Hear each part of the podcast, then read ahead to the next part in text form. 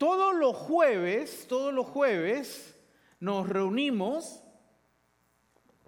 los pastores que continuamente predicamos y enseñamos la palabra de Dios, todos los jueves nos reunimos y ponemos ahí el tema que se va a predicar y entre los pastores empezamos a poner ideas, sugerencias, cosas por el estilo. Uno de esos jueves se compartió y se preguntó cuáles serían los temas siguientes para la iglesia. ¿Qué temas son importantes para compartir, para enseñar con la congregación? Y ahí una de las cosas que yo estuve compartiendo es algo que visualizo el día de hoy cuando converso con personas y escucho que me dicen, estoy muy ocupado. Estoy muy ocupado, lo escucho por todos lados, así que compartí que uno de los temas que me gustaría que compartamos en la iglesia es acerca de la gente sobreocupada y la Biblia. ¿Qué es lo que la Biblia dice sobre los sobreocupados? ¿Qué es lo que la Biblia enseña sobre este tema. Creo que cada uno de los que estamos acá sabemos lo que es la vida sobreocupada, la vida bici, la vida muy, que va corriendo de un lado para otro. Y últimamente siento que Dios ha estado tratando conmigo, tratando con mi corazón, tratando con mi ser acerca de este tema. Sé lo que es vivir una vida sobreocupada, sé lo que es tener una agenda llena, una agenda cargada y lo que es correr de un lado para otro, sin detenernos, corriendo de un lado para otro. Y soy el primero que tengo que confesar que tengo que ser alumno de Dios en este tema. En este tema sobre los sobreocupados he aprendido, pero necesito aprender mucho más. Estaba conversando con un pastor al que yo respeto mucho, y le compartí este tema. Le dije, voy a compartir con la iglesia el tema de los sobreocupados, el tema de la gente que está muy ocupada. ¿Qué me recomiendas? ¿Qué materiales? ¿Qué libro me recomiendas para poder prepararme para poder enseñar este tema? Y él me dijo, hay un libro que se llama Eliminar las prisas y me dijo el título del el nombre del autor. Y me dijo, este libro he escuchado que es muy bueno, muy, muy bueno sobre ese tema. Lo único que te voy a decir con sinceridad es que no lo he leído porque estoy muy ocupado. Y se puso, ja, ja, ja, me puso. Pero lo empecé a leer, lo compré y lo empecé a leer.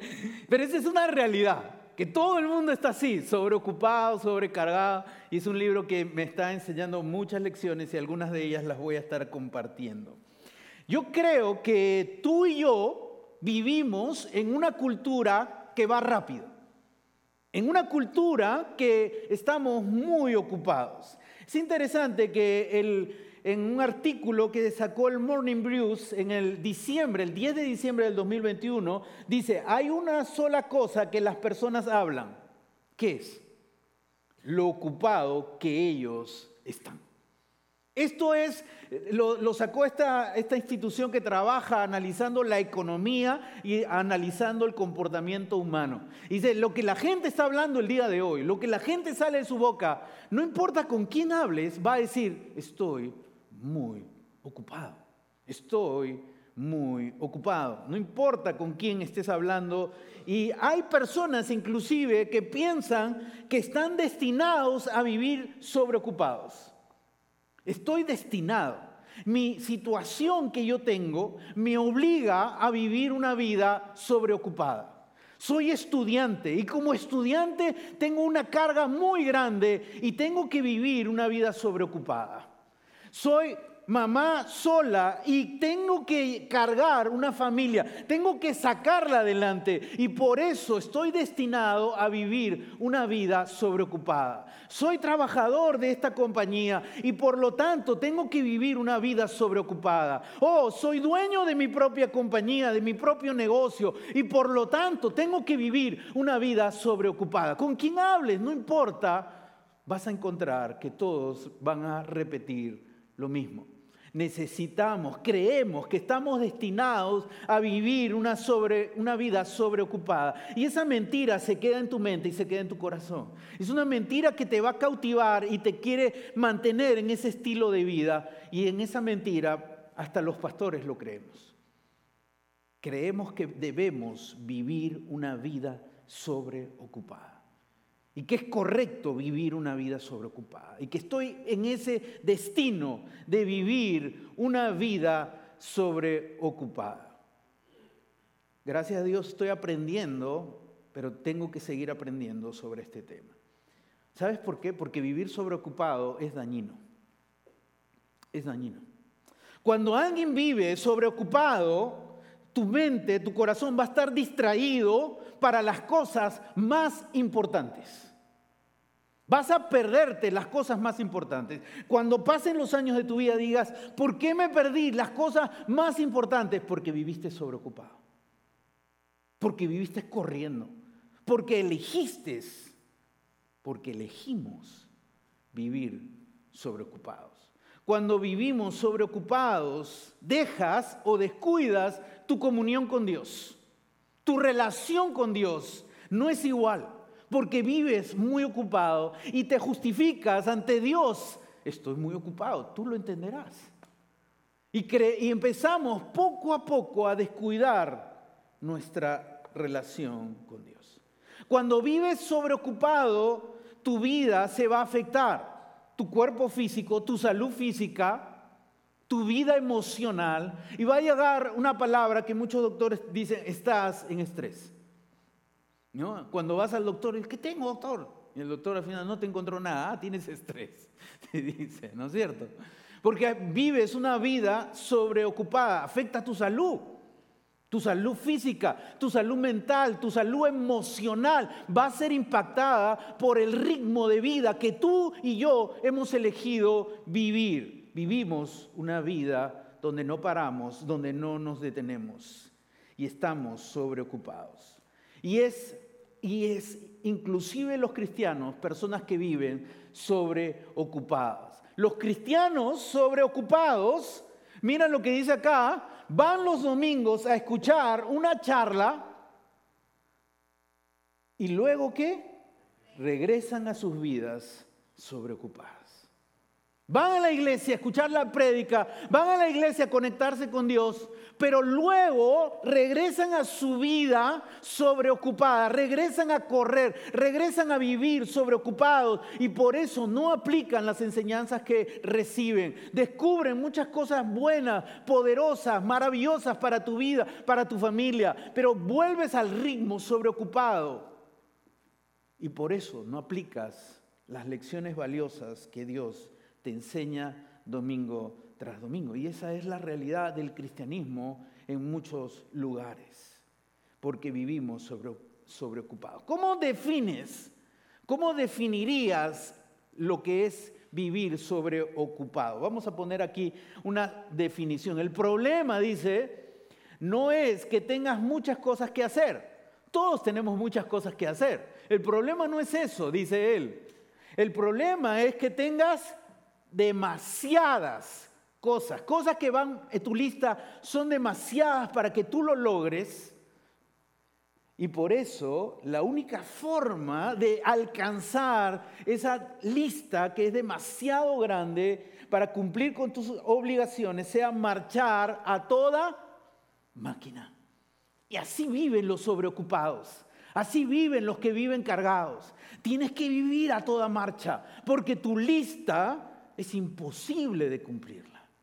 Tu lista es imposible, te va a causar frustración porque tienes una lista a la que quieres alcanzar y no la alcanzas.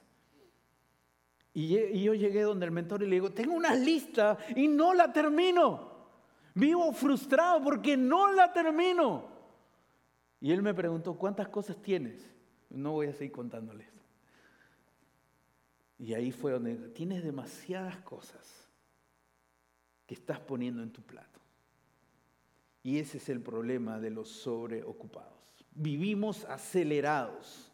Hemos caído en una vida sobreocupada.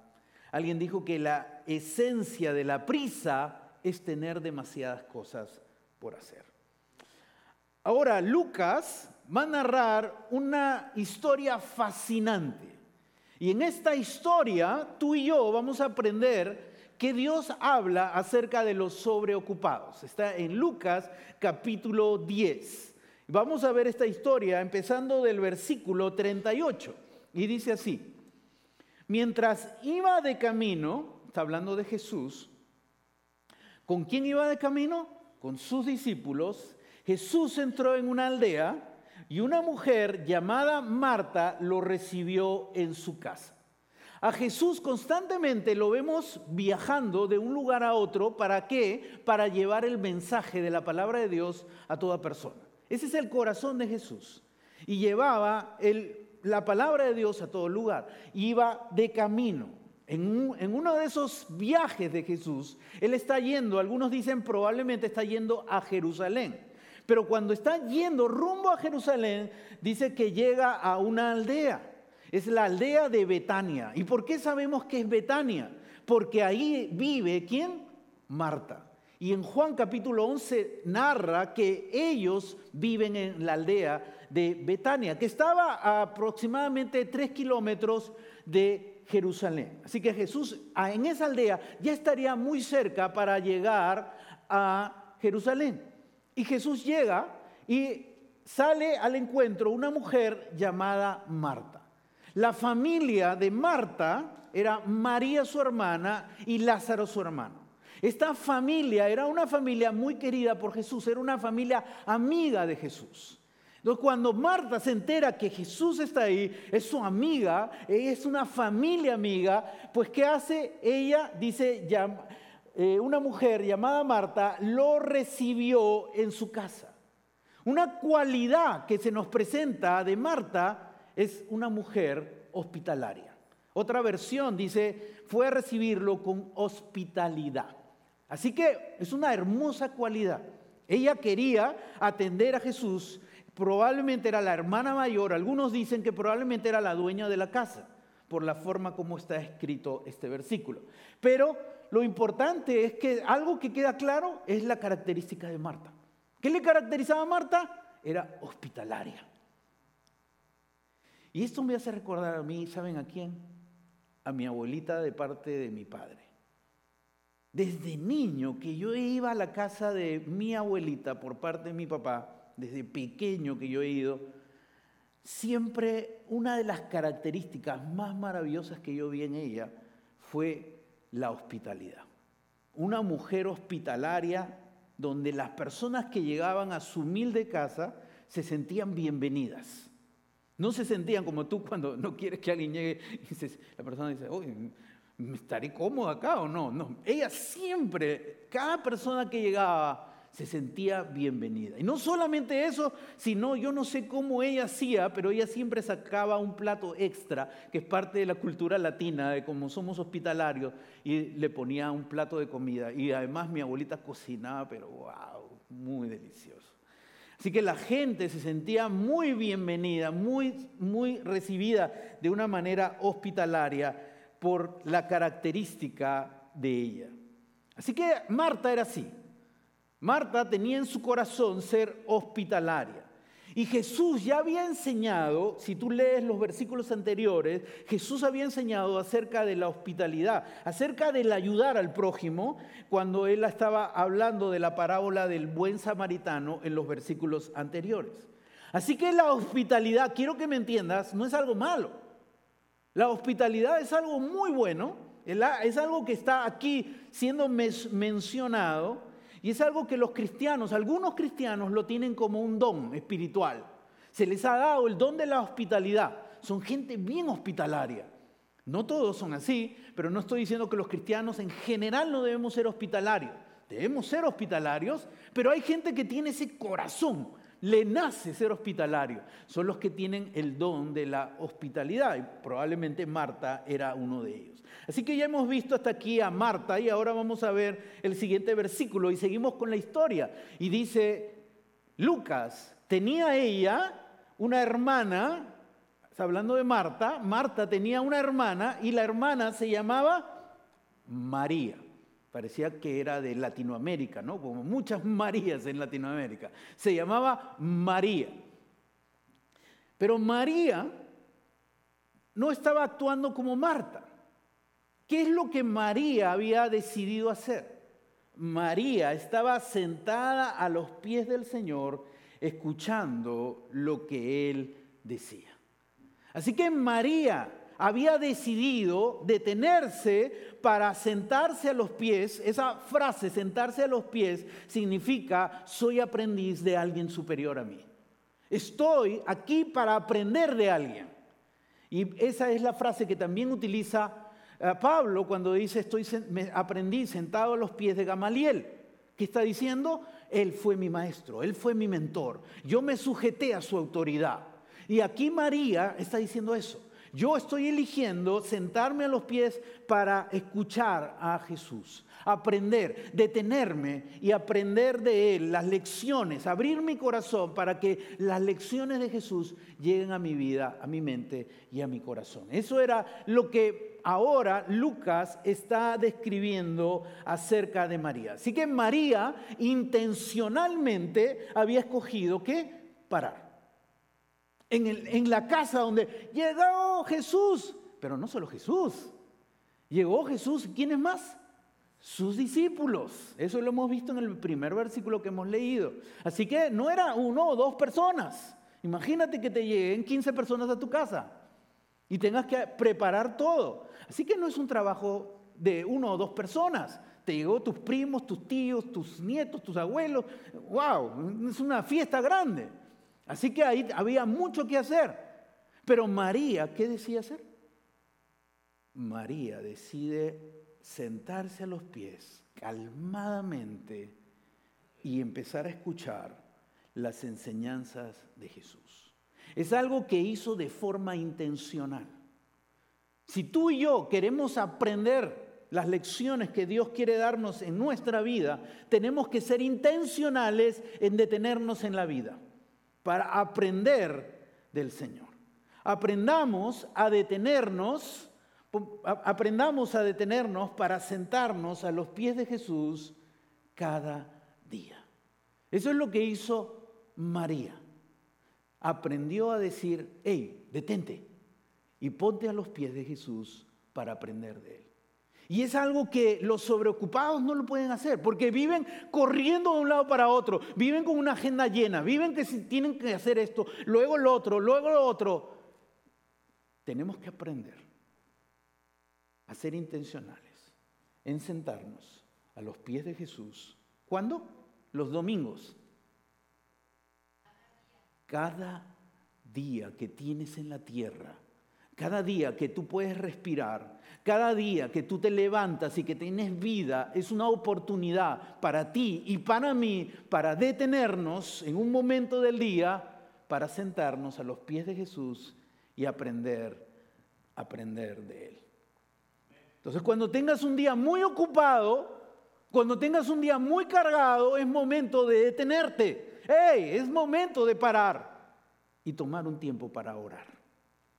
Cuando tengas un día sobre que te estás abrumando, es momento de tenerte y abrir la Biblia, abrir la palabra de Dios y escuchar la voz del Señor. Cuando tengas un día lleno de estrés, lleno de confusiones, es un momento de tenerte para reflexionar y meditar en tu relación con aprendamos a detenernos, es algo que debemos hacer de forma intencional. Hasta aquí Lucas ha descrito a Marta, una mujer hospitalaria, y ha descrito a María, una mujer que aprende a detenerse para buscar las enseñanzas de su maestro. Vamos a seguir con la historia. Lucas 10, versículo, ahora versículo 40.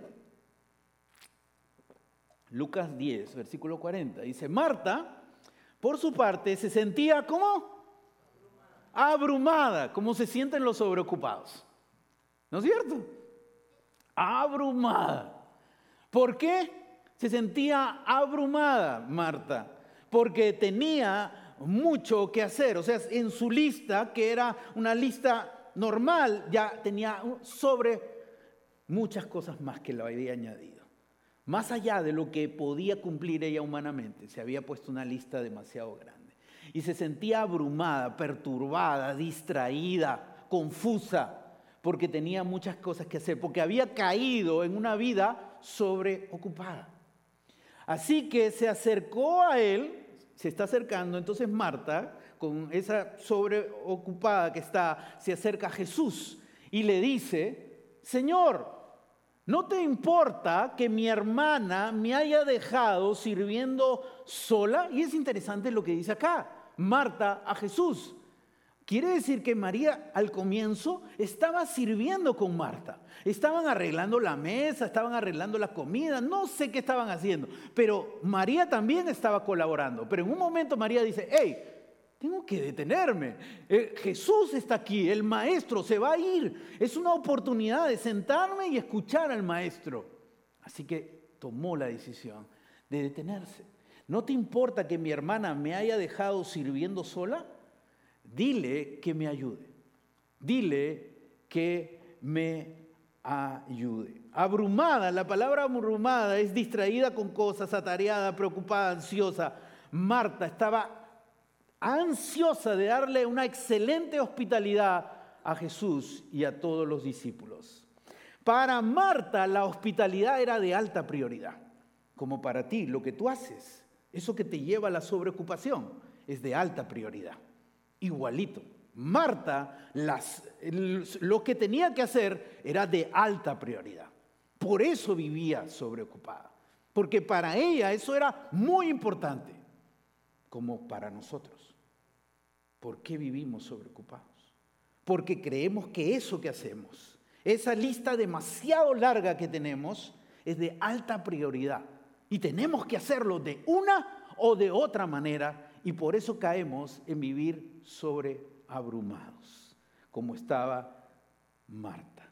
Era su alta prioridad. La Dios habla hoy, dice, pero Marta estaba atareada con sus muchos quehaceres, con su innumerable lista. La verdad es que Marta había escogido vivir una vida sobreocupada. Cuando uno está sobreocupado, está distraído de las cosas más valiosas, y no puede recibir la excelente enseñanza que Jesús estaba brindando en ese momento. Quiero hacerte una pregunta bien sincera. Cuando estás sobreocupado, cuando estás muy cargado y lees la Biblia, ¿entiendes algo? Cuando estás viviendo en un ritmo de aceleración y tu mente está ahí en revolución y abres la Biblia, ¿entiendes algo? La mayoría de veces no porque estamos sobreocupados, estamos distraídos con tantas cosas. Y no solo eso, sino que hizo Marta cuando cayó en la vida sobreocupada. ¿Acusó a quién? Acusó a su hermana. ¿De qué? Probablemente de ociosa. Esta ociosa se ha sentado. Cuando uno vive sobreocupado, uno se vuelve crítico de otros. ¿Sabías eso? Los sobreocupados observan a otros y critican a otros. Me gusta una versión que dice, que la vamos a poner acá. Pon la versión siguiente, por favor. Maestro, ¿no te parece injusto que mi hermana esté aquí sentada? Ella, está sentada, mientras que yo, ¿qué? Hago todo el trabajo. ¿Alguna vez tú no has dicho eso de alguien? No es justo, ¿no? Está sobreocupada Marta y se ha vuelto crítica de su propia hermana y está enojada con su hermana, enfadada contra ella por lo que María ha escogido. Porque Marta pensaba que lo que ella tenía que hacer era más importante que lo que María había escogido. Entonces va donde Jesús creyendo que Jesús va a estar de su lado. Si le digo a Jesús que mi hermana está aquí y que no me ayuda, que es una ociosa, Jesús la va a reprender y la va a poner en su sitio. Ese era el, deseo de Marta, ¿no? Algunas veces hay personas a lo largo de, mi vida como pastor, hay personas que se han acercado a mí y se han acercado como Marta, con ese deseo de, le voy a decir esto al pastor y le va a decir su vida a esta persona que está a mi lado. ¿No? Como diciendo, va a estar de mi lado. Y no soy abogado tuyo, ni soy juez tuyo tampoco. Soy pastor, no soy abogado ni juez. Y eso era lo que quería hacer Marta en ese momento. Quería que Jesús esté de su lado y la ponga en su sitio a su hermana. La, la sobreocupación nos vuelve criticones de otros y nos vuelve también fácil de enojarnos contra otros. María Marta tenía un problema. No sabía detenerse. No sabía parar. Ella seguía haciendo y por eso decía, e-, ella también tiene que ser sobreocupada como yo. Así que no solo yo, sino mi hermana también tiene que ser como yo. Sabes, la realidad es que no es fácil de escapar de una vida acelerada. ¿Sabías eso? Cuando alguien ha caído en vivir una vida sobreocupada por un cierto tiempo, es como que has caído en adicción. Y es como un adicto que deja las drogas. No es fácil. Va a tener que tomar en serio esa adicción para, en el poder de Dios, dejar esa adicción. Igual es la vida sobreocupada. Es algo tan fuerte que tienes que tomar realmente decisiones serias para romper ese patrón que has hecho en tu vida. No es fácil escapar de una vida sobreocupada. Yo lo sé, algunos de ustedes lo saben. No es fácil, pero se puede en la gracia y en el poder de Dios. ¿Qué le respondió Jesús al pedido de Marta? ¿Qué le dijo Jesús? Pobre Marta, tienes toda la razón, esta ociosa no hace nada. ¿Qué le dijo? Vamos a ver el siguiente versículo. Marta, Marta, le dice dos veces su nombre. Cuando alguien te dice dos veces tu nombre, tú pones los oídos bien atentos. Oh, ¿no? ¿no? Te dice una vez tu nombre. Te está llamando dos veces. Quiere que le prestes mucha atención. Marta, Marta, le contestó Jesús. Y miras lo que le dice. Frente al pedido que le hace, le dice, estás inquieta y preocupada. Jesús revela el corazón, el alma de una persona sobreocupada. ¿Qué hay dentro de una persona sobreocupada? Le dice, estás, has caído en vivir una vida inquieta y preocupada. Le dice Jesús a Marta. Revela, revela qué es lo que hay en el corazón de Marta. La, la trata con mucho cariño, pero sí la revela. Y dice, estás inquieta, significa estás atribulada, angustiada, estás perturbada de mente, estás intranquila, estás alarmada, estás disgustada. Y la otra palabra preocupada en griego es, estás afanada, ansiosa. Y ambos, ambos son en verbo presente en el griego, que significa, en verbo presente en griego significa algo que lo haces en el momento, pero no tiene fin. Quiere decir que es su estilo de vida. Vives una vida sobreocupada. Así estás, así has caído. Estás viviendo un estilo de vida sobreocupada. Y Marta había dejado que la sobreocupación gobierne su vida.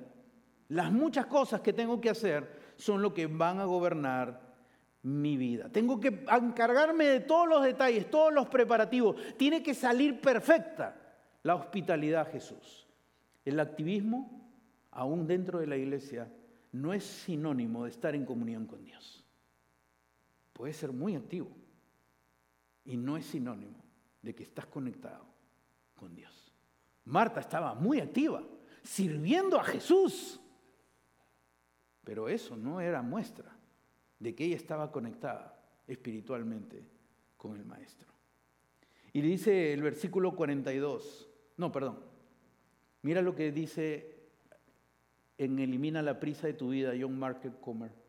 Dice, estamos tan acostumbrados a los días mediocres espiritualmente, vivimos tan irritados, temerosos, egoístas, que desperdiciamos nuestra vida teniendo prisa. Qué fuerte cuando lo leí. Fuerte. Porque cuando alguien cae en una vida sobreocupada, viviendo a prisa, va a tener una vida espiritualmente mediocre. No hay salida porque la prisa no te deja conectarte con Dios. El vivir sobreocupado va a generar ese resultado. Y no es para juzgarte, es para que ver la radiografía de cómo estamos. Y dice, vivimos irritados, justo como Marta, irritada, temerosos, egoístas, y desperdiciamos nuestra vida teniendo prisa, corriendo de un lado para otro. Mira lo que dice versículo 42, Lucas 10, 42, Jesús hablando con Marta. Y le dice, pero solo una es necesaria, Marta. Y María, María, a la que vienes a, a quejarte, María ha escogido cuál? La mejor. Y nadie se le quitará. La hospitalidad es buena, sí es buena. El usar tus dones, el, lograr cosas, es bueno, es bueno. Nunca dijo Jesús que está mal, pero hay algo superior, hay algo mejor que detenerme en la vida para conectarme con Dios. Aprender a hacer pausas en la vida para mantener mi conexión con Dios. Y esa parte, dice Jesús a Marta, nadie se la va a quitar. Eso es la mejor parte. Marta creía que lo mejor era vivir una vida sobreocupada y María y Jesús le muestra que Marta estás equivocada. Tienes que aprender a detenerte en la vida para conectarte con el maestro. Aprendamos, aprendamos a detenernos para sentarnos a los pies de Jesús cada día. En ese día ocupado que tú dices, no tengo tiempo para nada, no tengo tiempo para leer la Biblia, no tengo tiempo para orar, no tengo tiempo para hacer esto con el Señor, no tengo tiempo para cantar alabanzas. Aprendamos a detenernos cada día para sentarnos tranquilamente como María a los pies de Jesús. Marta abrió la casa a Jesús, ¿no es cierto? Le abrió y lo recibió con toda la hospitalidad y con toda la atención. Pero María, ¿sabes qué abrió? Su corazón a Jesús.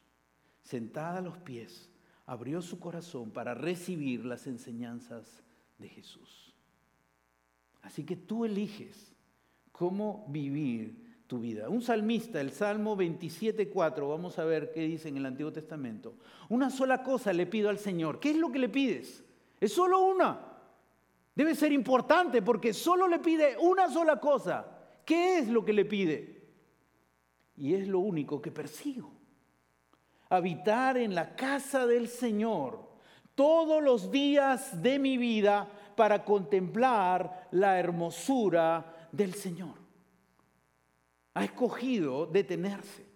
¿Para qué? Para conectarse con Dios para adorar a Dios, para contemplar la hermosura del Señor. Eso no lo puedes hacer en una vida sobreocupada. Eso no lo puedes hacer cuando estás corriendo de un lado para otro. Eso lo haces cuando aprendes a detenerte para conectarte con Dios y para contemplar su hermosura y para contemplar al maravilloso Dios que tenemos, que quiere hablarnos, que quiere bendecirnos y que quiere guiarnos. Sentarnos a los pies de Jesús implica detenernos en nuestra vida diaria para mantenernos conectados con Dios. Me siento a los pies de Jesús para leer la Biblia y escuchar su voz. Me siento a los pies de Jesús para hablar con Él a través de la oración. Me siento a los pies de Jesús para reflexionar y meditar en mi caminar con Dios. Sentarse a los pies de Jesús es obtener su paz en un mundo que corre apresuradamente, en un mundo que vive sobreocupado. Quiero animarte a que practiques algo en esta semana, a detenerte. Pero quiero animarte a que lo escribas en un diario, en un libro de notas, en un cuaderno, como leíamos.